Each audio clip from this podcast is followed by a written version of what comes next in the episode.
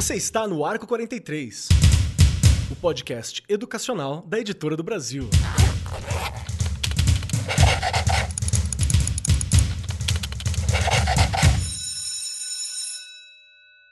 Saudações, saudações para você, meu querido professor, minha querida professora, você que acompanha o Arco 43 Podcast, seja muito bem-vindo. E hoje o nosso papo aqui é um papo muito especial porque nós vamos conversar sobre iniciativas relacionadas à leitura. E aqui tem uma coisa que me pega muito forte, muito forte, que é o trabalho com a base, é o trabalho com a galera na periferia, é o trabalho com quem precisa. Isso é algo que para mim é muito especial, porque como vocês que acompanham o podcast já sabem, eu trabalho há 10 anos numa área periférica com todos os problemas problemas de uma área periférica de São Paulo, assim, absolutamente todos ali presentes. Então eu acho muito bacana a gente ter um desenvolvimento, porque eu sei como aquilo brilha, como aquele lugar é, é, é vivo, assim, é, é de possibilidades, então é uma coisa maravilhosa.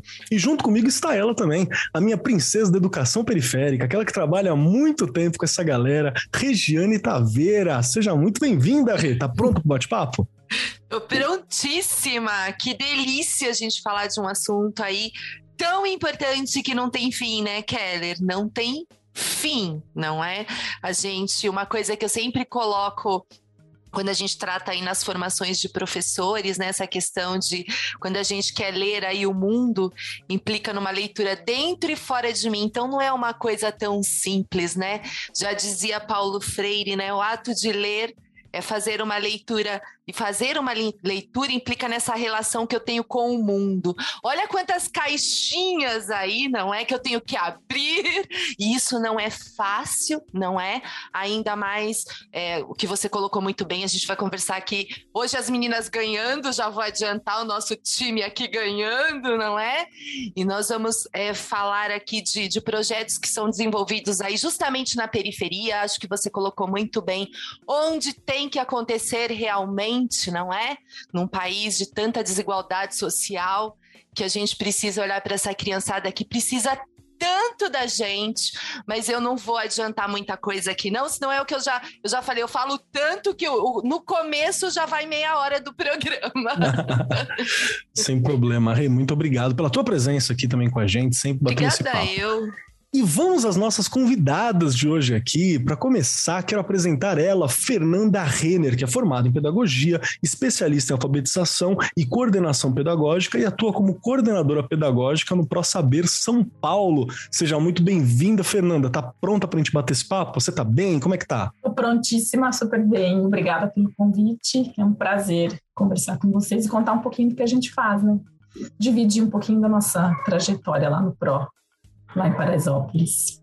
Perfeito, muito obrigado, viu? Obrigado mesmo pela sua presença e vamos lá. E também, somando as forças aqui nessa mesa de alto garbo e elegância, está a Maria Cecília Lins, que é doutoranda em educação e é especialista em, olha aí, lá vai meu inglês, hein? Se prepara, hein? Em EPNPL, que é Executive Program for Non-Profit Leaders em Stanford e também no Núcleo de Ciência pela Primeira Infância. A Maria também é conselheira no Instituto Proteia, Think Twice Brasil, o Instituto ABCD e do Grupo Mulheres do Brasil. Maria, seja muito bem-vinda no nosso bate-papo. Tá pronta para a gente conversar um pouquinho hoje? Estou muito pronta, muito animada. Obrigada pelo convite, vai ser um prazer estar aqui com vocês. Perfeito, perfeito. E para dar aquela introdução para a galera que está acompanhando a gente, né, os professores, estudantes, os curiosos, hoje eu recebi algumas mensagens de duas pessoas que não são da educação, são pais, mães, que estão acompanhando o podcast também, acharam muito legal. Participem sim, viu? Ouçam, participem nas escolas, das discussões, isso é muito bacana. Então, beijão para vocês. Vamos lá. Hoje a gente está recebendo aqui duas pessoas incríveis que também fazem parte do Instituto Pro Saber de São Paulo, que é uma organização da sociedade civil, né, sem fins lucrativos, que atua na comunidade de Paraisópolis, em São Paulo, que é um lugar que tem todas as características das dificuldades da periferia paulista e por aí vai. O Instituto tem como missão contribuir com o fim da desigualdade por meio da defesa e a garantia do direito de toda criança de ler e brincar, que são duas coisas que a gente está sempre trazendo aqui no Arco 43, quando a gente conversa, a importância de brincar, a importância de uma leitura leitura competente, uma leitura funcional, e leitura vai além do livro também, uma leitura de mundo, né? E, e muitas outras questões. E um dos lemas também do Pro Saber São Paulo é, é um dos versos do Mário Quintana, né? Que diz que democracia é dar a todos o mesmo ponto de partida. E aí começa a nossa conversa. É incrível que a gente ainda tenha que falar isso de uma maneira negativa, tá? É incrível de uma maneira negativa, que a gente já tenha que discutir a necessidade de leitura, uma leitura bacana no Brasil que a gente tem hoje, com os investimentos que a gente pode fazer educação e a gente não faz, e por aí vai partindo do princípio que ler é o que dá pra gente a chance de viver em sociedade, de entender o outro, de compartilhar o universo, de conhecer outros universos, de viajar para outras realidades, de reflexão, de aprendizado e por aí vai. Então, ler é parte do processo que vai dar liberdade de pensamento, acesso à informação, que vai permitir que a gente tenha criatividade, empatia, tudo que precisa para a construção de uma sociedade melhor. E, e ler é, é básico. E mesmo assim, a gente ainda tem muita dificuldade nessa área quando a gente pensa no Brasil gigante. Para começar esse bate-papo, Regiane Taveira, você que há muito tempo trabalha com a molecada, como que você tem visto essa questão da leitura com a criançadinha que você pega, assim, quando vem? Como é que eles se sentem quando você pega alguém que tem dificuldade de leitura e finalmente ele consegue? Porque você tá na área da alfabetização, né?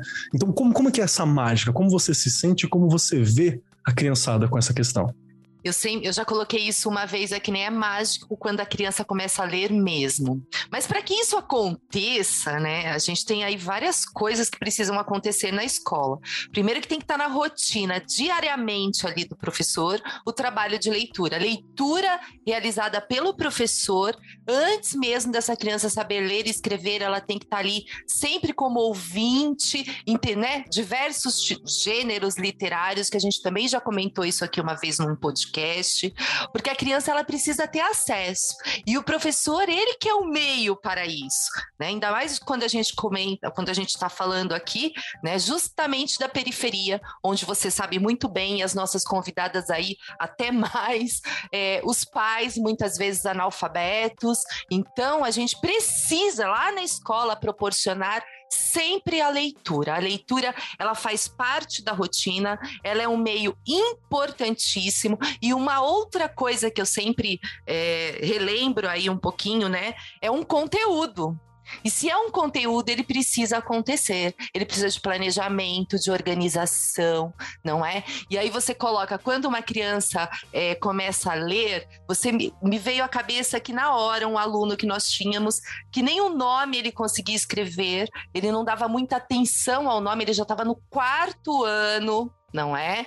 E ele não conseguia. E eu, eu lembro, assim, né? Comecei a levá-lo para minha sala, isso na época de coordenação, que eu estava na coordenação pedagógica.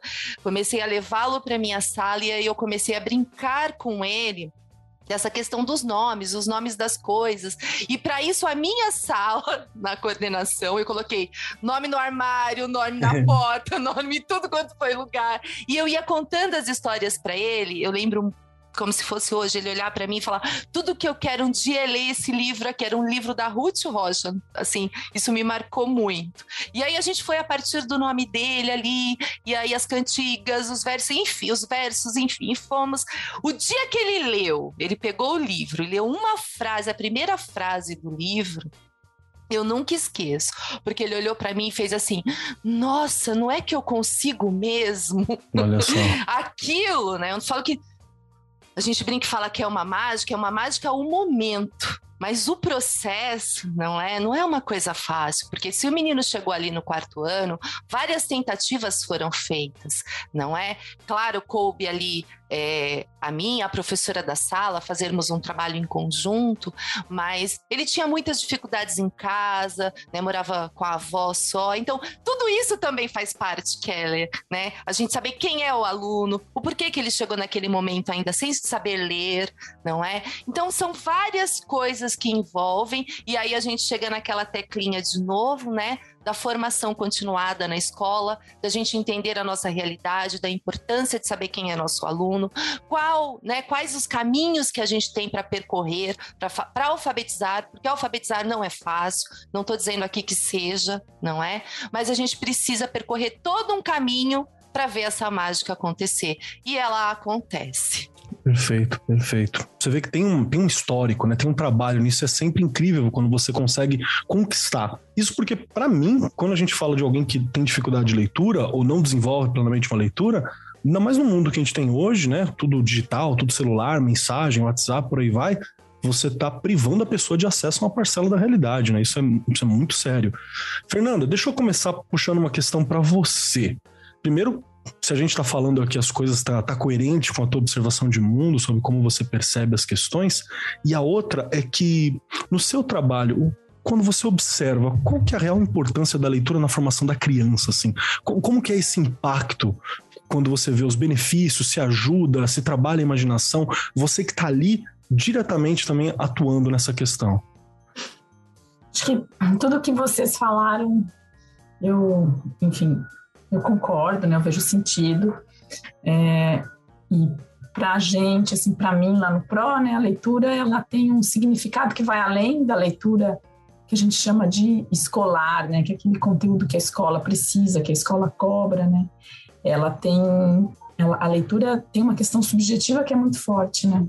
Então, a leitura ela é troca, ela é o convívio, ela é vínculo, ela é afeto, ela poder ela proporciona você poder estar com o outro, né?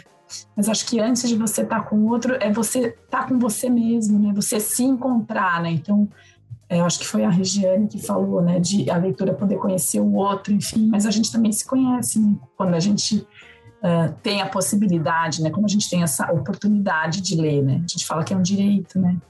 Ler é um direito das crianças, é um direito dos jovens, é um direito das pessoas. Então, eu, eu vejo muito lá no próximo é, esse, essa potência, né, essa força da leitura enquanto é, uma potência da subjetividade do sujeito, assim, de ele poder se conhecer, poder se sonhar no mundo, poder se nomear, poder se dizer, né, através da leitura.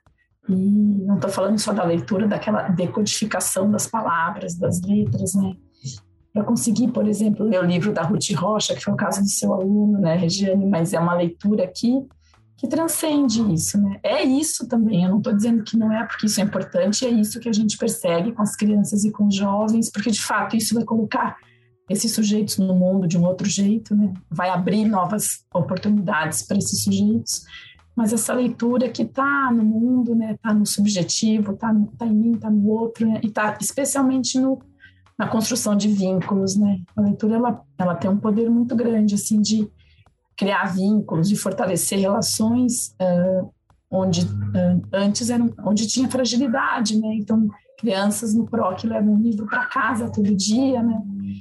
É, não é só levar o livro para ler, né? Tem uma construção de um espaço para ler com, com a família, de um momento, de, de desligar a televisão e o telefone, de parar cinco minutos que seja para ter um interesse comum, né? Mesmo uma mãe ou um pai que não saibam ler convencionalmente, né?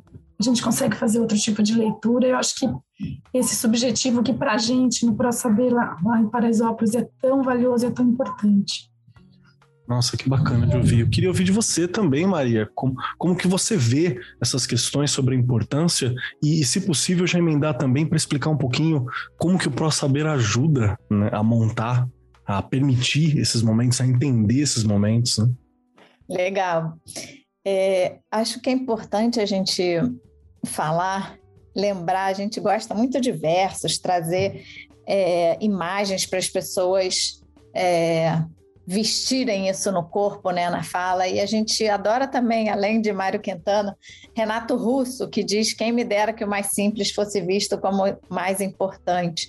Então, esse eixo da leitura, que é o, como você abriu o programa, né, a gente ter que falar disso no século XXI parece uma coisa estranha. Mas é tão real e nesse momento pós-pandêmico a coisa está tão grave, tão grave, tão grave, que é, é mais do que urgente. Que bom que vocês estão trazendo esse tema para esse podcast. É, o, a estrutura né, dos nossos programas, a gente está completando 20 anos, e ela está toda pautada, todos os programas, no eixo da leitura. Por tudo isso que a Fernanda falou, por tudo isso que a Regiane falou. E o que a gente busca é, se você imaginar, né, o, a criança de classe média, classe média alta, ela o tempo todo está exposta a estímulos de leitura e que a gente não percebe, né? A criança senta na mesa, o pai está lendo jornal ou está lendo é, alguma outra coisa, o tempo todo a, a, a, o mundo letrado está à disposição. Livro sempre em volta, né? O livro sempre em volta, a olhos vistos, né? E na classe popular isso ainda não é uma realidade para todo mundo. Então, o que a gente faz e a gente convida a todos que estão escutando e a vocês também a conhecer de perto, é uma imersão nesse mundo letrado. Então, tudo também, como a Rê falou, tem, tem escritos, tem textos das crianças do jeito que eles podem escrever, tem a, a lista do que vai se comer naquele dia, a lista dos livros que as pessoas leram. Então, esse, essa imersão nesse mundo da leitura está exposto visualmente em todo lugar. E, diferente de muitas é, atividades e oportunidades que as crianças já têm, de escutar história a cada 15 dias, de é, ir numa biblioteca uma vez por mês, o que a gente faz é o todo santo dia. Todo dia ela faz tudo sempre igual. A gente, todo dia, a criança escuta uma história. Todo dia ela tem uma roda em que ela escolhe um livro para levar para casa não é de vez em quando. E isso faz com que essa transformação que a gente tanto busca aconteça. É, gostei muito do que a Rê falou, não é mágica. O instante quando a criança toma consciência, sim, é mágico para a gente, né? Tem aquele livro infantil tão bonito, o menino que aprendeu a ver, né? A hora que ele percebe que ele consegue ler é muito mágico. Mas o processo é muito doloroso, é, é todo dia. Então, a gente tem essa opção. É todo dia, né? Todo dia a criança escolhe um livro, todo dia ela participa da roda. E que gera esse impacto. E só que às vezes fica parecendo assim: ah, a leitura transforma o mundo, a leitura, tarará. Mas é verdade? Não é? E a gente então resolveu, já tem alguns anos, fazer perguntas individuais para as famílias, duas perguntas muito simples.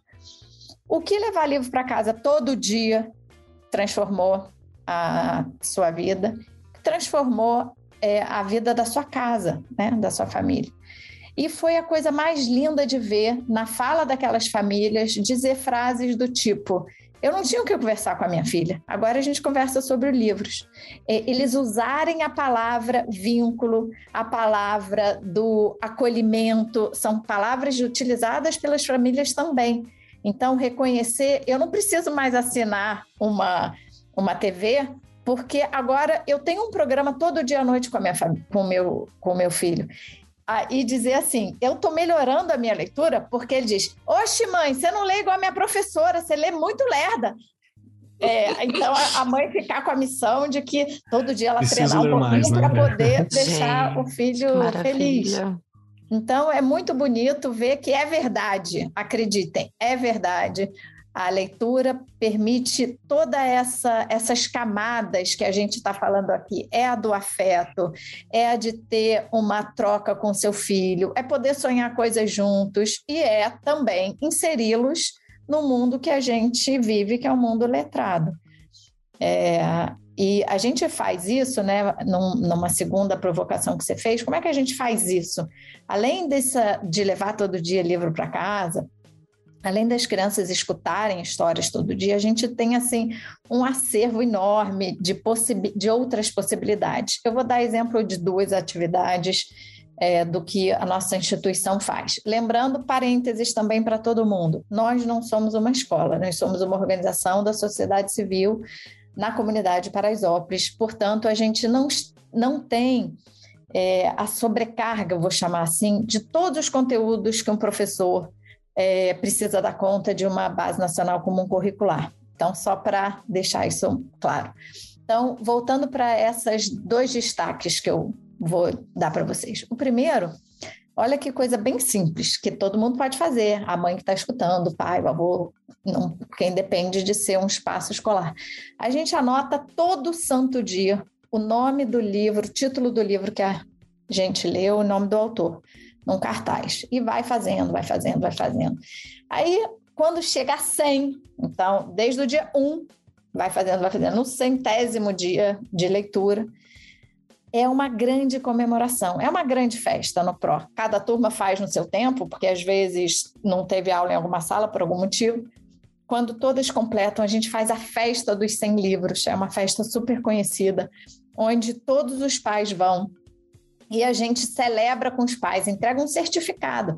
Parabéns, seu filho escutou 100 histórias. Significa que ele escutou milhões de possibilidades de personagens, de emoções, de cenários, de características, de vocabulário. Então, a gente celebra, como o jogador celebra o centésimo gol, a gente celebra a centésima história lida para as crianças. Então, isso é uma atividade do nosso currículo já há muitos anos, já há, sei lá, uns 15 anos. E a gente tem também aberto para quem quiser a nossa biblioteca infanto-juvenil, que é uma biblioteca comunitária no sentido de que ela está na comunidade, ela é gerida por pessoas da comunidade e ela tem a coisa mais sensacional, diferente, que ela é toda de vidro, de frente para a rua, de portas abertas. Não existe tocar campanha para entrar na biblioteca, não existe uma série de documentos que você precisa levar para fazer parte de uma biblioteca. Você só precisa ter uma coisa, o desejo de entrar na biblioteca, ponto. Como as crianças circulam sozinhas, né, a partir de uns oito anos de idade, muitas vezes eles passavam e viam, né, a gente fez de propósito para que o olho fisgasse as crianças, então esteticamente ela é muito bonita, e as crianças se sentem convidadas a entrar nessa biblioteca, a fazer parte. Então, a gente tem recebido, em média, 1.500 pessoas por mês. É gente para caramba só para ler. Então, essa é a boa notícia. A boa notícia e o ouro que a gente estava conversando no início é: se você faz um trabalho bem feito, isso tem resposta. Está no nosso. É, tá no nosso coração de ser humano essa possibilidade, né, esse desejo de conhecer outros do universo que a leitura tanto proporciona. Então, essa biblioteca está aberta para todo mundo, quem quiser ir conhecer. Nossa, que bacana, gente. cara. E já dá pra tirar várias delícia. coisas que dá pra gente pensar no lugar vale que a gente tá. Vale muito a pena né? ir lá, vocês não se arrependerão. Ah, eu vou com certeza. Eu vou com certeza. Vamos, vamos, vamos. E o que, que você achou? Só, só desse início. Gente, só de ouvi-las, né? Aí a gente entra. Aí eu acho tão gostoso elas falarem. A gente tá falando de uma parte que não é da escola. Gente, elas estão fazendo, às vezes, até muito mais que uma escola. Desculpem aí, não é? Mas a gente pensando, né, Keller, que essa questão dos 100 livros, enfim. Quantas crianças nestas leituras e as próprias famílias, né, que a, se colocam no lugar, né, que é fictício da, do personagem ali do livro, né? Que a gente brinca, ah, é uma mentirinha, enfim. Mas que ensina o quê, né? A empatia, a questão de se colocar no lugar do outro. Então, olha este trabalho que é levado para a família, né, que está lá nas casas, né, que elas colocaram aí muito bem. As crianças levam os livros e desenvolvem essas leituras com as famílias, que também, né, a partir disso começam a ver de uma outra forma o mundo. E aí eu coloco, transforma ou não transforma, gente? Pelo amor de Deus, não é? Eu brinco, eu brinco sempre aqui né? Quem, quem escuta a gente sabe que, gente, é o único caminho. Ah, não existe receita, mas o caminho é a educação, é leitura e as pessoas terem a oportunidade Fazer, de né? pensar, de refletir, de serem críticos, de gente. É, é, ter possibilidades, né? Ver que há possibilidades de mudar, sim, é possível mudar. Eu tô toda arrepiada, né? Porque elas falando, a gente vai lembrando de tantas coisas também, mas assim, estão de parabéns, realmente. Eu já ouvi falar, não é? Tem escolas inseridas ali, a gente, eu tinha formação, porque a escola que tem lá é da SUM, da diretoria que eu trabalho, então eu tinha uma coordenadora de uma escola que eu trabalhei muito tempo, ela ficou muito tempo numa escola ali na Paraisópolis, e assim, ela sempre trazia, na verdade, né, é, é, coisas que faziam com que a gente repensasse muitas coisas, porque ela vivia ali né, o tempo todo junto com aquela comunidade que a gente sabe que é tão carente. Eu, eu acho bacana que a gente já começou a descrever um pouco de como funciona né, o Pro Saber, assim, e você. E não é uma coisa alienígena, não é aquela coisa absurda, uma técnica monstruosa e, e inovadora. É, é, muito louco, porque às vezes a gente tem tanta essa necessidade de umas técnicas inovadoras, né, umas trocas, e a gente esquece de fazer o básico, né? Ser atrativo, criar o tempo para isso, ter o livro, ter a atenção, que é que é estar tá ali presente. E eu vejo muito desse básico até nesse, nesse pilar do Pro Saber da frase, né? Do democracia democracia é dar a todos o mesmo ponto de partida. Não dá para você é, construir uma nação assim, né? Pois não, O nosso trabalho, é, Marcos e Regiane, tem uma força muito grande na simplicidade, porém, na sistematização, né? A gente faz Perfeito. coisas muito simples, porém, todo dia, como a Maria falou, não é de vez em quando, né? É, tem um, uma proposta que a gente inventou, né, com as famílias, que para mim é assim é muito especial. A gente chama as famílias é, mensalmente para ler. Então a gente prepara uma roda, assim como a gente faz com as crianças, de preparar um ambiente, preparar um espaço para sentar preparar um cenário e escolher um livro com antecedência, né? A gente faz todo esse preparo e lê para os pais, né? Lê para as mães ou, enfim, para as pessoas adultas que cuidam das crianças, né? E a leitura, além da leitura, né? Ela é, é um convite para conversa, né?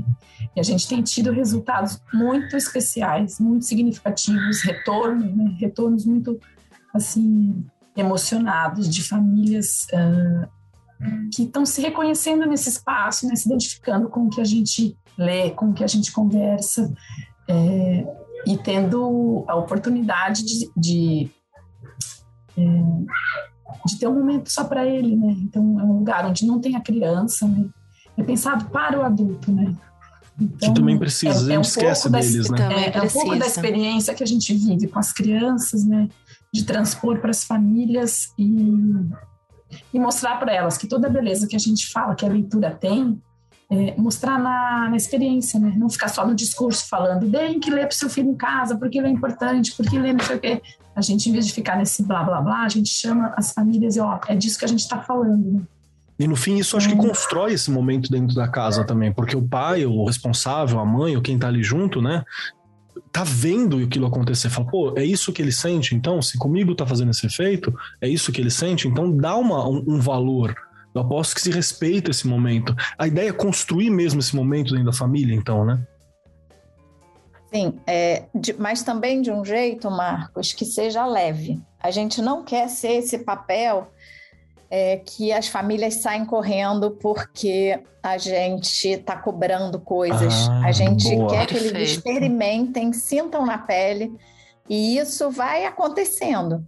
Então, claro que a gente no início faz uma coisa muito formal, quando eles são recebidos pela primeira vez, a gente faz a roda, assina documentos, vamos incentivar, vamos levar, vamos ler, mas a gente sabe que um tem vários pais que não sabem ler, como a Rê falou, a gente não quer que a criança se sinta acuada porque vai ter a roda e ele não conseguiu ler com as famílias. Então, o a consigna, né? O combinado é você vai ler em casa para quem for. É para o cachorrinho, é para o gato, é para você juntar suas bonequinhas e contar, é para quem for. Então, é, é mais a prática social dessa leitura, é para quem você está lendo. Se você também está lendo sozinho, então, esse é um cuidado que a gente tem que ter. A gente não quer burocratizar esse momento, porque senão ele vira um espaço de cobrança, ao invés de ser um espaço de experiência. É, retomando o que a Fê falou, é, a gente tem que lembrar: será que esses pais tiveram essa cultura, né? De ouvir uma história, talvez muito de boca, né? A história oral, ela é sensacional, ela é deliciosa e muitas vezes essa experiência que eles tiveram, mas a prática de você pegar um livro, escutar, de que jeito? Você precisa ficar sentado com a coluna, não sei como, e não, você pode estar deitado, escutando, e mesmo assim você está prestando atenção, né? Você está envolvido com aquilo. Então, esse é um, é um momento bastante interessante dessa desconstrução. É, a gente muitas vezes tem só o repertório de que só a coisa certinha funciona, né? Sentado de um tal jeito com a professor não sei aonde, falando não sei que tom de voz. Não, é, é de outra coisa que a gente está falando. A gente está falando dessa experiência gostosa de se escutar uma, uma história e sem ter resposta certa e errada. No começo, né, Fê? Eles ficam muito travados de ah, quando a gente faz uma pergunta se, ah, meu Deus, vou responder uma a resposta certa. A gente fala como você sentiu, o que, que você sentiu ouvindo essa história diferente, né? de como a gente respondia na escola. Qual era a cor de não sei o quê? a, a ficha de não leitura. Não pode errar, né? Isso, a ficha de leitura. A gente não tinha vontade de ler, né, Maria? Porque era tanta coisa depois daqui de fazer a leitura do livro é. que você desistia. Você falava, não... o professor passava o nome dos livros no início do ano, né? Tal livro, tal livro, tal livro. E você e tinha prova não é? é. Gente. Segue tendo, né? Eu acho que em algum momento no ensino médio, claro. fazer verificação de leitura, tudo isso é importante, mas a gente construir essa fase tão inicial Exato. é de outro jeito que a gente está se propondo e está funcionando. Exato. Perfeito, perfeito. Eu, eu queria puxar até uma questão, tem um pouco a ver com essa, essa postura, até, até reverente, assim, com a questão da leitura ao longo do tempo, né, para não ficar aquela coisa, é, aquela pressão, aquela exigência. Eu tenho amigo que tem meta de leitura, assim, eu acho legal, mas tem uma galera que dá uma exagerada, uma galera que fala, não, hoje eu preciso ler 75 páginas, senão eu fico, pô, cara, que legal que você leva muito a sério a tua leitura. Mas tudo bem, né, eu acho que eu gosto de uma coisa que seja mais um fluxo legal também. É, mas Tem que ser no nosso fluxo, né? É, se, se, já começar, se eu já começar por meta numa leitura, a leitura já não me é mais prazerosa. Olha eu. E depois que eu comprei eu, eu, aquele Kindle, né? Kindle mais baratinho, que tinha o Kindle. Putz, aí eu acabei com leitura, fui ler livro igual um louco, com luzinha à noite ainda, aí eu me matei. Mas assim, a minha questão é com a questão da brincadeira, porque ela é outra coisa que fica meio oculta. E quando a gente fala de uma região, né, que tá a classe trabalhadora, tá a galera mais simples, né, que tá a, a galera que tem uma renda um pouco mais limitada e tal, tudo fica sério muito cedo tudo é trabalho muito cedo, sabe? Assim, a criança ela tem trampo em casa muito cedo, ela às vezes tem que sair para trabalhar na rua muito cedo. Então, brincar é algo que se perde muito rápido, muito rápido, né? Se você conseguiu brincar até os seus 15, 14 anos, poxa, parabéns, baita privilégio. Você tá com 30 e tá brincando, que ótimo, legal, né? Mas não é bem isso que rola quando a gente fala dessa região. E aí eu gostaria até de puxar uma questão como que esse brincar e esse ler estão relacionados na, na visão de vocês, até para a gente aprender, né? Para os professores que estão acompanhando a gente entender essa relação. Tá. É, eu vou começar aqui, Fê, depois você pula a corda comigo. É, o primeiro que é, eu concordo, mas quero dar uma, também uma ampliada ao Keller, que é o seguinte: mesmo a criança da classe mais alta, da, da classe mais privilegiada, ela está de um tanto sobrecarregada, né? Ela tem milhões de aulinhas, aula 1, aula 2, ah, aula 3, ela sai da escola, faz não sei quantas outras atividades, que também ela é o famoso mini executivo, que também está sem tempo de brincar. É, na nossa concepção de educação, né, do jeito que a gente enxerga, a brincadeira ela é eixo estruturante e fundamental. É, a gente nem diz que a brincadeira é ferramenta, ela não é ferramenta, ela é em si. A criança, para se desenvolver, o jovem, para se desenvolver, ele precisa dessa brincadeira. A brincadeira ela ajuda a criança a, a, a, a estar no mundo, a se relacionar, a negociar, a saber esperar, a saber dividir, enfim, tem tudo é, dentro desse espaço do brincar, a imaginar, a criar, a criação, tudo isso. Então, é, a gente são, a gente usa o ler e brincar como uma, uma dupla, né? Mas são momentos diferentes e formas e intenções diferentes, né? O momento da leitura ela, por mais que o corpo possa estar de um, de um jeito ou de outro, sem precisar necessariamente estar sentado de um jeito X, ele é um momento de formalização, ele tem um rito da leitura, né? Ele tem. É, a gente é, precisa do silêncio para ser escutado.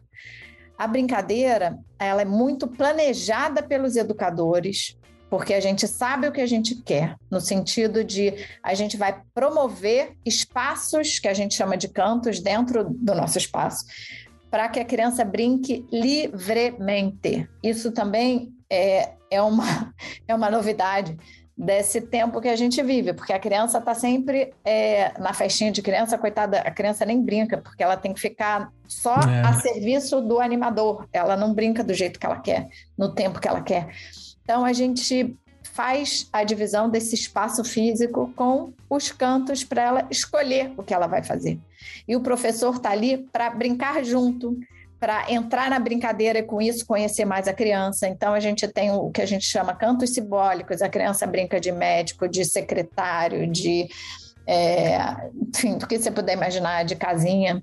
Tem o canto da construção, que é a imaginação viaja. Tem o, a, o canto onde ela usa muito a mão, recorta, cola, desenha tem o canto de areia, melequeira, faz baldinho sete mil vezes, tem o canto do corpo maior, mais amplo, né? uma micra quadra que eles correm, correm, correm sem parar, onde tem ali um adulto promovendo pula corda, outros tipos de brincadeira. Então, esse é um tempo que a criança brinca, escolhe o que quer brincar. E é, do ponto de vista da educação comunitária, né, dentro de um território, é, em situação de vulnerabilidade, o espaço físico ele é muito comprometido. Então, a gente promover isso é condição de vida, tipo ar que respira. Muitas vezes as crianças são taxadas de hiperativas, que não têm é, condição de se concentrar, mas na verdade ela está precisando expandir o corpo dela. Óbvio que ela vai, bota a gente trancafiada num quarto com, com várias pessoas, é criança, é adulta, é mandando o tempo todo você fazer uma coisa, haja. É, foco e concentração. O corpo precisa, maluco, a gente, né? a criança, sobretudo, tem uma energia muito grande que precisa ser usada. Então, promover esse espaço de brincadeira é condição para essa, essa sobrevivência. E do ponto de vista da escola, né? E aí é para as escolas, a dinâmica das escolas, as crianças estão ficando muito tempo sentada, do ensino fundamental para frente, né? As EMEIs têm outra estrutura, mas são 20 minutos de recreio. E é 20 minutos pouco, né? de recreio para você sair da sala, chegar aonde é, comer, brincar e voltar, é muito pouco tempo para esse corpo. Então, a gente, desde o dia 1, 2003, o nosso tempo de brincar é um tempo longo, não são 20 minutos, é uma hora, uma hora e 15, e por decisão, mas porque a gente não acha que é perda de tempo, a gente não acha que é, é qualquer coisa, é uma coisa planejada com intenção, mas que a criança atua de forma livre. Nossa, que show! Queria ouvir você também, Fernanda. Ah, acho que é, tentando trazer um, um, outro ponto, né? Tudo que a Maria falou, é, para a gente é, a condição de fato é o brincar, é a leitura, né? Não é a ferramenta, é a condição de, de, de desenvolver, de crescer, de se entender enquanto sujeito, enquanto gente, né? E a gente tenta não separar, né? Agora é o momento de aprender a ler e escrever, agora é o momento de brincar, né? Então, sempre que possível, a gente é, é, une né, essas duas, esses dois campos, né? Então, enquanto a criança brinca de médico, ela escreve a receita, ela prescreve remédio, enquanto ela brinca de casinha, ela faz uma lista de compras que ela vai na feira, quem está lá na feira põe preço na mercadoria, é, quem está na escolinha brinca que está ensinando a ler e escrever. Então, é, para a gente isso é muito natural, mas não é porque tem muito estudo, muito planejamento, tem uma intencionalidade muito forte, né? Não separar, né? Agora é hora de você aprender, agora é hora de brincar, como se enquanto a criança brincasse, ela não estivesse aprendendo também, né? Eu acho que é importante é, falar, né, que esse brincar no pró, né, ele, a gente não fica agora, você vai fazer 20 minutos de casinha, agora 20 minutos de quadra, 20 minutos de areia, né? As crianças circulam, né? Pelo tempo que elas quiserem, pelo, pelo espaço que elas desejarem, né? E tem uma característica muito forte também, né? Na, na, lá no PRO, que é a brincadeira da casinha, né? É, vai e se mistura com um tanque de areia, então vai fazer a comidinha de areia, né? A brincadeira do, da casinha se mistura com o canto da massinha, então faz a comida de massinha, que daí vai lá para quem está brincando na escolinha comer. Então tem um tem uma conversa né, entre esses cantos, digamos assim, o tempo inteiro, né? Porque a criança não é não é separada, ela não se separa em caixinha, ela é o todo, né? Ou a gente aprende a ver a criança desse jeito e se conectar com ela desse jeito, ou a gente vai ficar dando murro em ponta de faca, né, querendo separar as coisas, categorizar o tempo inteiro e, E não é isso que a gente acredita, né? Não é isso que a gente faz. A gente perde um pouco da criança se a gente tenta categorizar muito, né?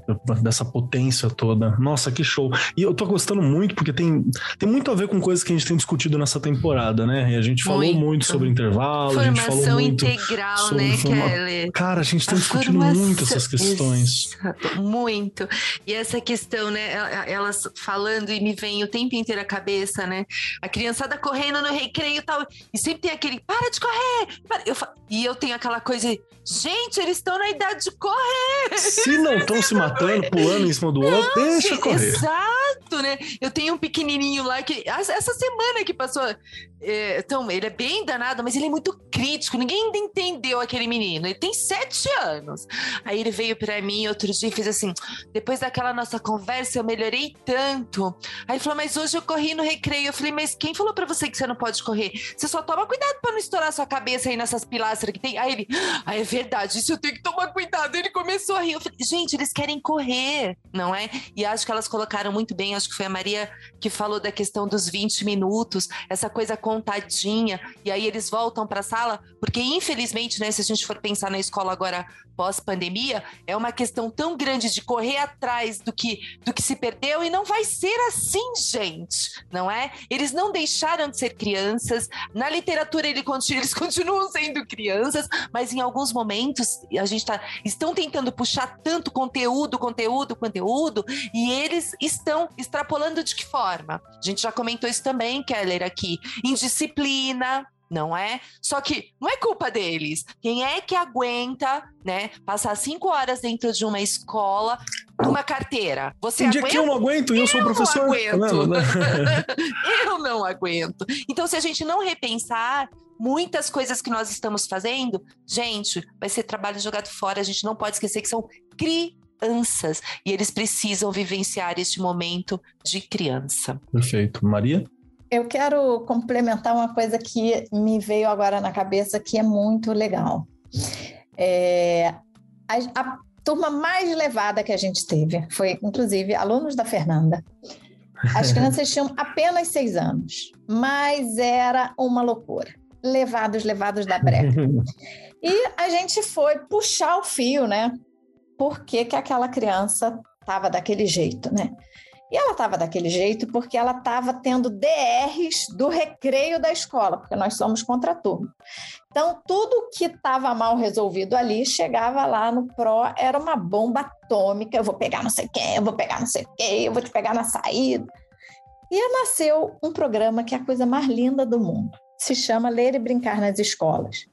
A gente é muito consciente da dificuldade da estrutura da escola pública, que é, são as escolas que estão no nosso entorno. É falta de pessoal, é falta de material, enfim, o universo da, do que falta é gigantesco, as condições de trabalho. Então, a gente busca de que jeito a gente pode melhorar com aquilo que a gente sabe que a gente dá conta, né? Então, a gente criou esse programa que é o Ler e Brincar nas escolas. Então, a gente forma jovens de ensino médio para é, atuar nos recreios de escolas da comunidade. Então é a coisa mais linda, porque a gente também entende que o professor, diferente lá do próprio, que é menos tempo, inclusive, de atuação, e ele dá aula não necessariamente em dois ou três turnos como professor, ele está na sala dos professores na hora do recreio, lá, lá na escola pública e tem outros funcionários tomando conta do recreio. São poucos funcionários para 500 crianças, 500 literalmente. Então, o que os nossos jovens fazem é eles levam essas atividades que eles vivenciam no PRO, numa formação em serviço, né? Eles aprendem por que, que eles têm que fazer e eles vivenciam, experimentam nesse recreio que a gente está contando, eu e Fê, e ele leva para a escola. E é muito legal, porque você pensa num 360 super bonito. Do ponto de vista do jovem, ele aprende a liderança, ele aprende, a planejar, a fazer reflexão, a fazer registro de onde acertou, de onde errou, o que precisa precisa melhorar, ele tem uma supervisão. Na escola, todos se beneficiam, porque a escola recebe um recreio mais cuidado, pensado para essa criança, porque o recreio é um momento também de potência, né? Senão vira um, um espaço de bullying, se a gente não, não cuida. É verdade. É, e e também leva para outros cantos essa nossa metodologia que não precisa ficar presa né, dentro só da instituição, dentro das paredes. Então é bem legal, lembrei disso e queria compartilhar com vocês. Eita. Muito bacana. Fernanda, deixa eu aproveitar e puxar uma, uma pergunta para você, minha querida, que é que, que, eu acho que é uma coisa que me deixa muito curioso, assim. Um pouco do que a gente conversou aqui falou sobre como foi esses impactos positivos nas famílias que estão ali presentes, né? Desde o tempo em que vocês estão com o trabalho do Pro Saber, que eu gostaria de saber quando começou, como é que tá esse tempo todo. É, qual foi os impactos que vocês observaram positivamente no lugar onde você estava dos projetos e queria que você falasse um pouquinho também sobre o plano para o futuro, para onde que a ProSaber São Paulo vai, para onde que está caminhando as coisas. Dá para compartilhar um pouquinho com a gente?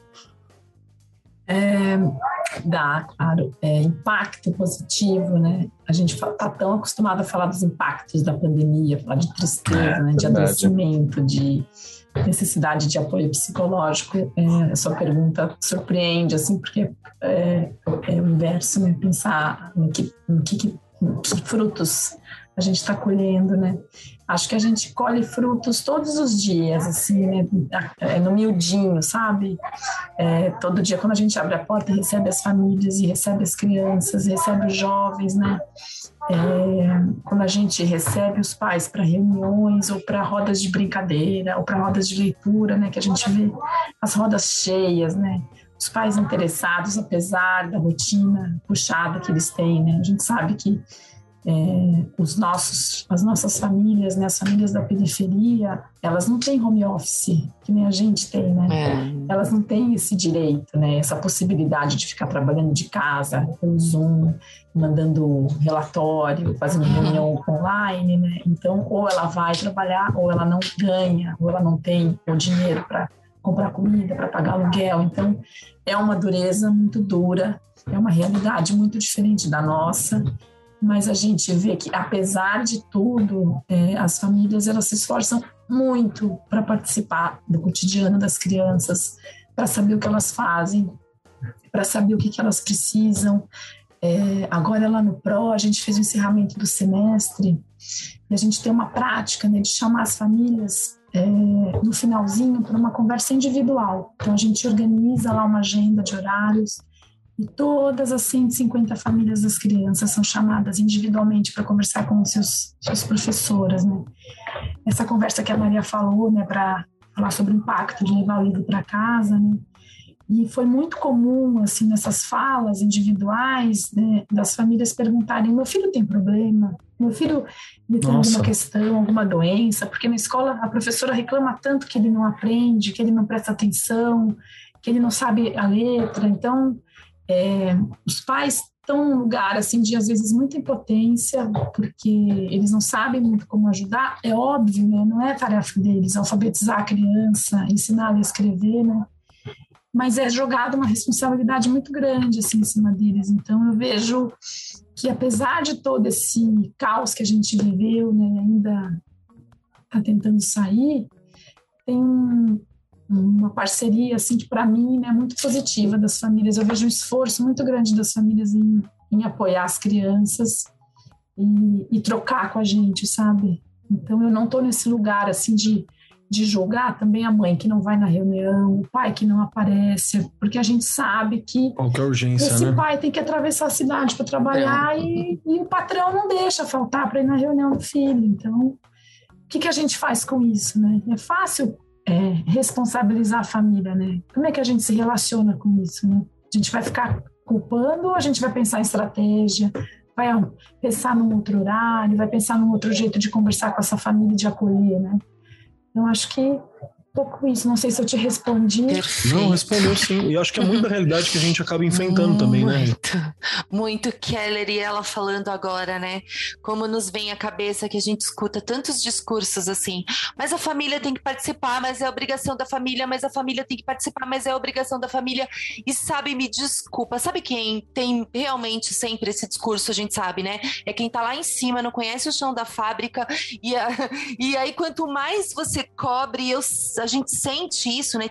você aí algum tempo na educação, bastante tempo já também, eu também. Se você começa a cobrar, você afasta a família, não é? E não pode ser assim. E infelizmente a gente sabe que há muitos discursos assim, né? Eu preciso da família, eu não sou a família, a família. Gente, hoje a gente está vivendo um mundo, e já vivia antes da pandemia, não é? Onde as famílias têm muitas dificuldades de, de colocar o pão dentro de casa.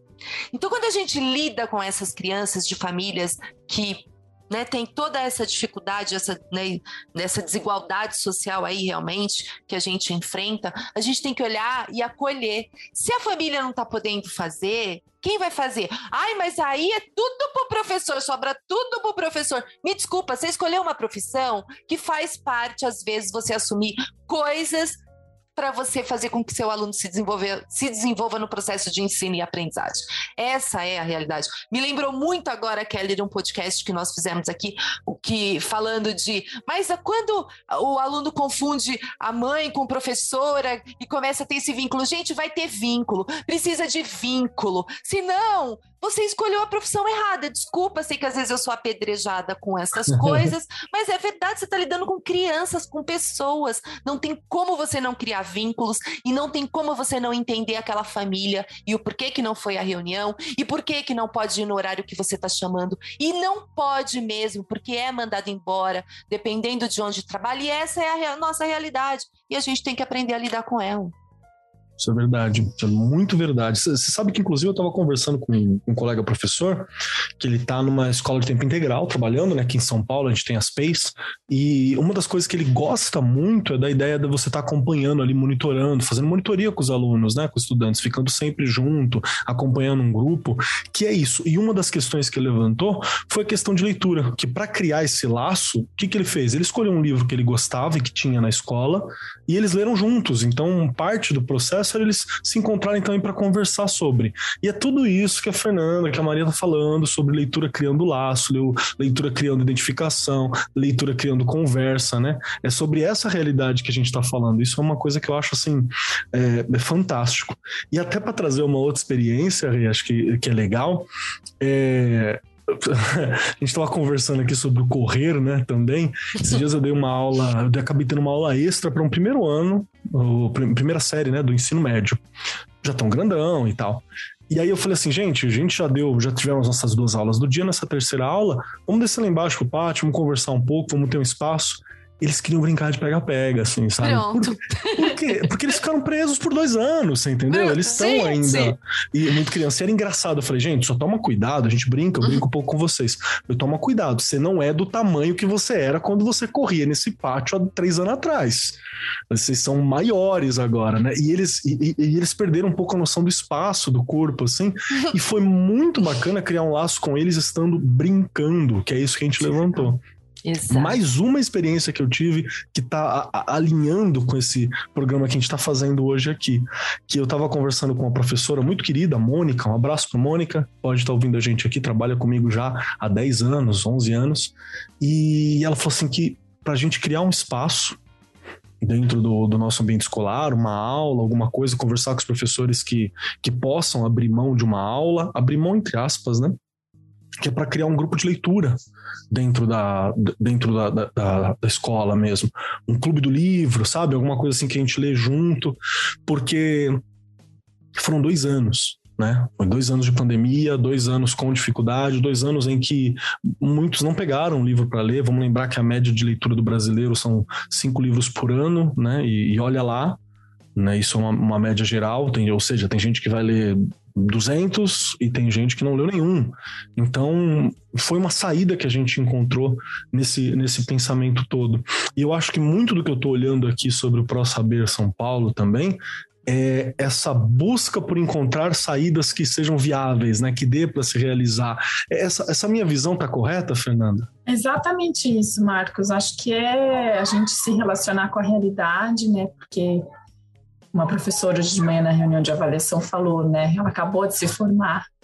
Ai, quando a gente está na faculdade são é tudo rosa, são tudo rosas e perfumes, mas quando a gente vem para a realidade, né, para a sala é diferente, né? Então, ou a gente fica ali dando, esperando que as rosas e o perfume e os perfumes aconteçam, a gente se relaciona com a realidade, né? E o que, que eu faço com isso, né? Como eu me relaciono com isso? Como é que eu me implico disso? Então, eu acho que o PRO tem essa essa beleza, né? Eu sou muito feliz por trabalhar lá, né? De a gente sempre, o tempo todo se relacionar com as pessoas, né? A nossa prática é muito pautada na relação, né? Então a gente não fica idealizando o, a criança, o jovem, a família, né? A gente, lógico, tem as nossas metas, a gente tem os nossos desejos, né? Que a gente quer alcançar, porque a gente acredita neles, mas é, sem o sujeito é, vai ficar sempre no campo do desejo de uma coisa ideal que não existe, né? Perfeito, perfeito. E você, Rê, curtiu nosso bate-papo aqui? Gente, que delícia, não é? Porque é tão gostoso a gente é, olhar, quer dizer, ouvir, né? Coisas que a gente também vivencia. E olha que interessante, tantas práticas que elas né, desenvolvem lá, Keller, que a gente consegue trazer para a escola não é? Essa questão de levar o livro, eu já comentei aqui. Dá para levar o livro para casa, pega a sacolinha do livro, a caixinha do livro, né? Já fiz, desenvolvi vários projetos com os professores é, relacionados ah, né, com esse, com esse, por esse caminho, leva a sacolinha, vai ler para a família, depois vai contar ou não sobre o livro, porque também não pode ter essa obrigatoriedade, senão é o que eu falei, eles começam a perder o prazer, não é? Mas dá para fazer, e essa questão, né, eu vejo muito, escuto muito essa questão de, ai, mas e se não trouxer mais o livro de volta? Olha, se eles, né, eles, eles começam a cuidar, se torna realmente um objeto importante importante na vida deles. E quem que faz isso, né? Somos nós, os professores. Fazer com que eles percebam a importância daquilo cabe a nós. E é o que eu falei, essa questão também dela, elas comentaram de ler, de ter um dia de leitura com as famílias, não é? De Boa mudar ideia, a reunião né? de pais, olha que Boa interessante. Ideia. O dia da reunião de pais tornar-se um dia de leitura, né? tornar-se um dia de brincadeira, dá para fazer, é possível fazer, não é? E aí você vai, você vai proporcionar um momento onde o, os pais, né, os responsáveis vão conhecer até melhores os filhos, porque às vezes não dá tempo, não é? Perfeito, perfeito. Deu o nosso horário, a gente já está caminhando para o final aqui agora. Primeiramente, quero agradecer aqui a participação da Fernanda e da Maria. Muito obrigado pela participação de vocês duas, batendo esse papo. Eu, eu saio daqui com algumas ideias, saio aqui com aquela, com aquela coisa de há, muito a fazer e não precisa ser pirotécnico, né? Tem coisas bacanas, simples, técnicas que eu acho que dá para fazer. E quero deixar a dica também para quem não é de São Paulo, às vezes você está de fora, quer saber mais sobre o Instituto Pro Saber, tem o site onde você encontra tudo, que é o ProSaberSP www.org.br. Lá você tem vários dados, você encontra contato, você entende como funciona. Tem a possibilidade de doação também, quem quiser participar é, monetariamente, financeiramente para manter o projeto também. É algo muito legal e necessário no mundo que a gente vive, né? Tem o que, que faz, como que é os projetos. Às vezes você pode ter até alguma inspiração, alguma ideia para tua região, para tua escola. Então acho que é uma coisa bacana. Então, Regiane, vamos para as perguntinhas finais agora. Então Bora se preparem nossas convidadas, porque agora vocês vão ser pega de surpresa. No fim desse programa, a gente sempre faz um momento onde três perguntas são levantadas aqui de, de, de bate-pronto né, Bate-pronto também é uma coisa muito velha né, de falar, assim. Isso é daquele, daquela série do Batman antiga, que tudo era bate na frente, né? Que bom, não me sinto tão velha, lá. Chegou, chegou, chegou a idade. Além dos cabelos brancos, chegou a idade. Aqui, agora, três questões muito difíceis. A primeira delas é se vocês gostaram do programa. A segunda delas é como eu te encontro, como a gente faz para encontrar você, se vocês podem ser encontradas, sobre o trabalho de vocês também.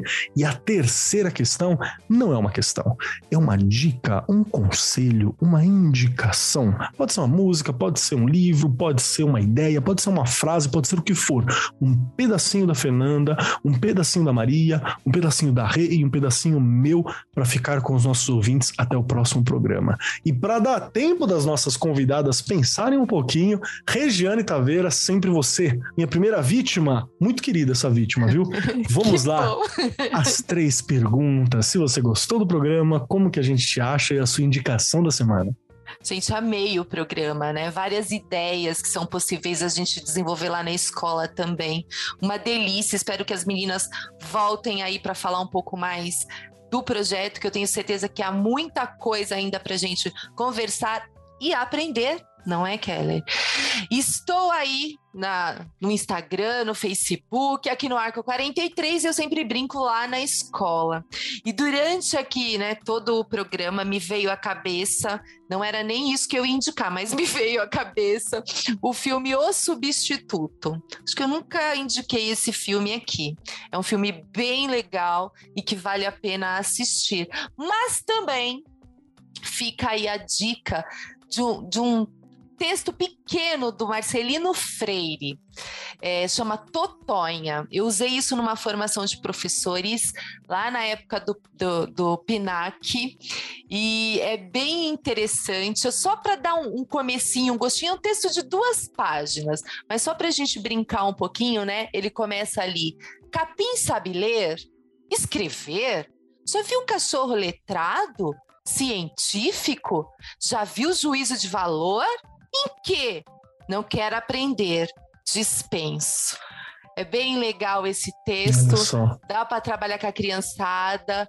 E assim, dá vontade de ler ele inteiro, né? E aí vem mais um pedacinho só para deixar o gosto. Deixa pra gente que é moço, gente que ainda tem vontade de doutorar, de falar bonito, de salvar a vida de pobre. E aí vocês continuem aí, que eu tenho certeza que é um texto que vai cutucar bastante.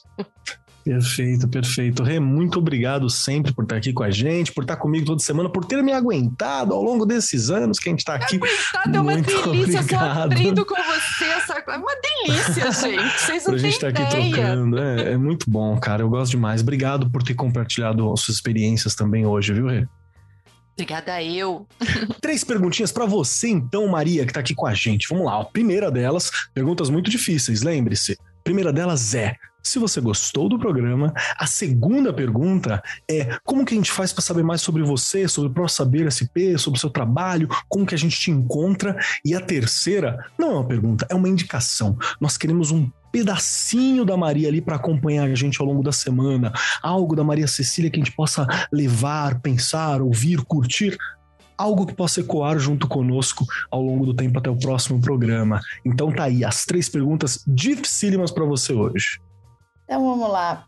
É, eu adorei participar. É uma delícia a gente estar num espaço para conversar sobre educação e sem pressa. Olha que gostoso. Claro que uma hora é, é, pouco, né? Como a gente falou no início, é um assunto que a gente discorreria muito tempo, mas é uma delícia poder ser escutado, poder trocar com gente que sente o que a gente sente e com pessoas que estão nessa, nesse cotidiano e que sentem essa urgência de olhar para a educação. Então, é, foi um mega prazer e muito obrigada.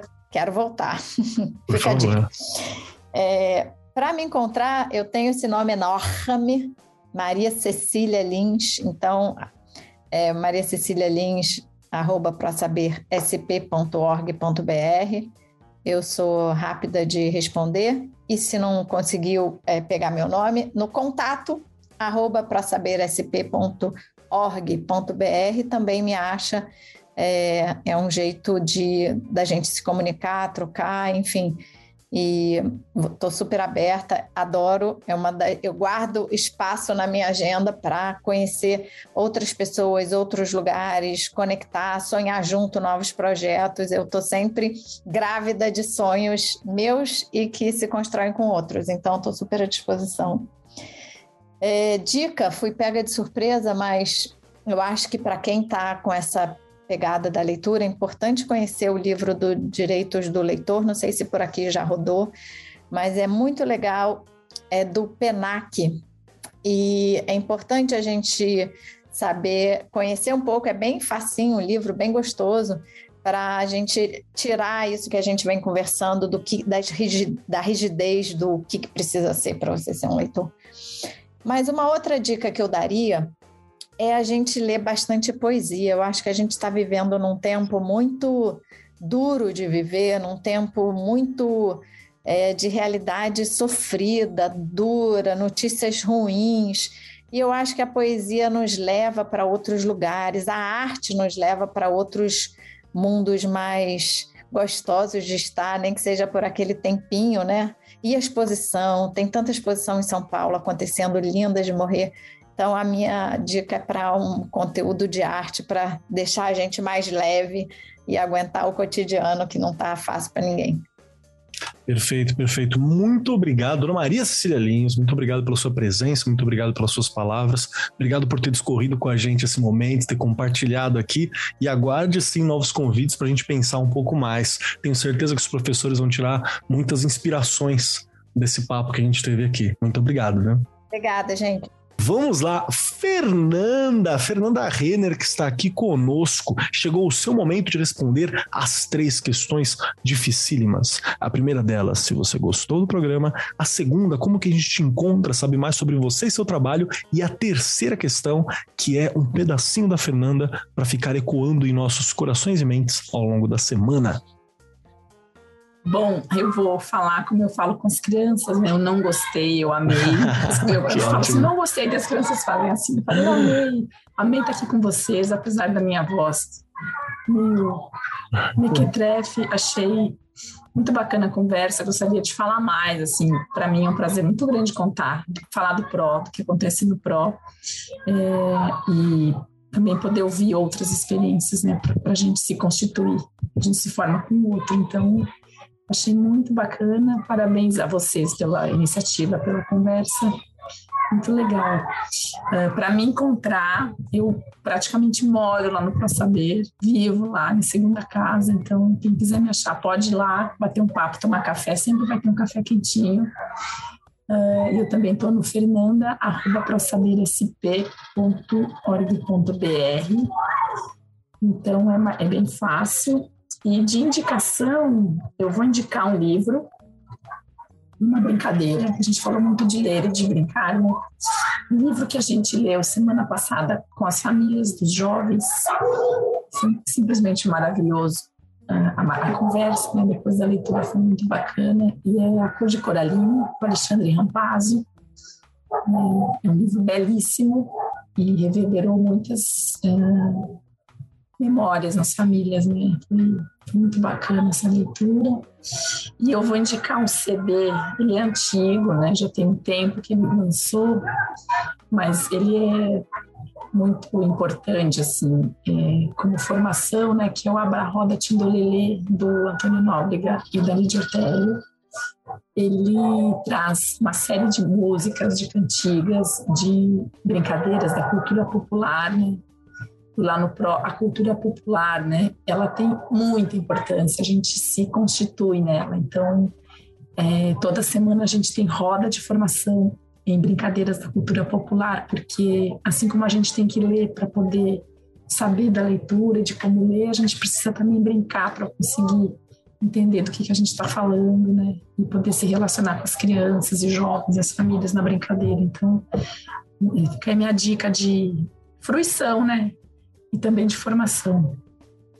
Perfeito, muito obrigado. Muito obrigado pelas suas palavras, obrigado por estar aqui com a gente, por compartilhar esse sonho, essa experiência, verdade. essa realização tão bonita que, que vocês têm feito, viu? Obrigado mesmo, de verdade. Aguardem, claro, novos convites para a gente conversar mais sobre prática, sobre técnica, entender um pouco mais sobre esses processos todos. Agradeço vocês podem, vou dar uma ideia, vocês podem fazer um podcast lá na biblioteca do Pro. Ai, que delícia! Que ideia linda! Vocês vão para lá, a gente monta um estúdio na biblioteca, oh. no meio do... É um vucu-vucu, a gente fala que lá é um Vucu Vucu. Mas é o melhor Vucu Vucu do mundo, gente. Ah, eu já topo amar. já. Amei! Então, eu já topo com certeza. Um porque, porque, visitar eu já vou mesmo, né? Então, vamos embora. com certeza. Demorou. Obrigada. Perfeito, perfeito. E chegando a minha vez aqui das minhas três questões para vocês hoje, primeiro que eu adorei, porque leitura para mim é algo muito importante. Leitura escrita. Escrita é uma coisa que tem, tem, tem surgido aqui no meu coração cada vez mais forte também, sabe? Essa paixão pelo ato de escrever, por deixar, por somar ao, ao conhecimento que a gente tem, às experiências que a gente tem enquanto humanidade. É algo que eu acho muito bonito. E o processo de leitura, cara, sempre vai ser uma grande saída para mim. Eu não tenho, eu preciso defender isso, leitura, escrita, estudo, porque é, é a única forma de, de ascensão social, é a única forma de conhecimento de si que eu percebi, que eu vivi, que eu entendo, né? Então, para mim é muito importante. Eu agradeço muito pelo prazer de estar tendo essa discussão. E quem quiser me encontrar por aí, arroba Marcos Keller na maioria dos lugares, e no Instagram estou como Cobold Keller, arroba Cobold Keller, que é meu Instagram pessoal, tá? Então você vai ver lá mensagem que eu recebo, conversa, é, beijinho, foto de gato, desenho, né? Não tem nada focado né, em educação, só no podcast, tem um pouco de tudo lá, que é mais ou menos tequinho da minha vida. E a minha indicação de hoje, eu pensei em muitas coisas para indicar. Pensei mesmo em muitas coisas, mas eu vou indicar um livro. Um livro infanto-juvenil que você acha fácil, é um livro que não tá caro, ele deve estar na casa dos 35 reais, assim, que você encontra por aí. Ele é um livro de fantasia, eu gosto muito de fantasia, que ele saiu no Brasil como Coração de Tinta, se eu não me engano, que é um livro infantil, infanto-juvenil, escrito pela Cornélia Funk, uma alemã, que ela fala justamente sobre um dia, uma pessoa, né, tá, se eu não me engano, Mo, passa por um sebo e ouve umas vozes saindo de um livro antigo, que é um livro que tinha uma cópia na casa há muito tempo atrás, assim. E tem toda uma viagem de você entrar no universo do livro, de você viver aquela fantasia, uma fantasia medieval clássica. É um livro muito bonito. Chegou a sair um filme sobre também que você encontra por aí, né, sem muita dificuldade também.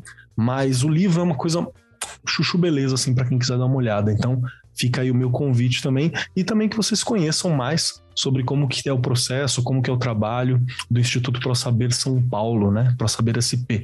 Fica aí como dica esses dois.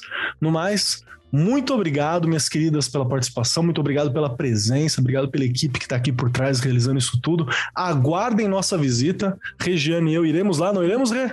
Com certeza. Com certeza, vamos. Com certeza. Tá gravado e dou a minha palavra. Aguardem. no mais, muito obrigado para você que tá ouvindo a gente, que tá aqui com a gente. Um beijo para Vanessa, a mãe que estava conversando comigo, que disse que ouviu o bate-papo. A gente Ai. falou um pouco sobre como que essas questões socioemocionais, ela falou como que tava os filhos dela, o trabalho. Um beijo para você também que bateu esse papo com a gente. A gente sempre adora bater esses papos.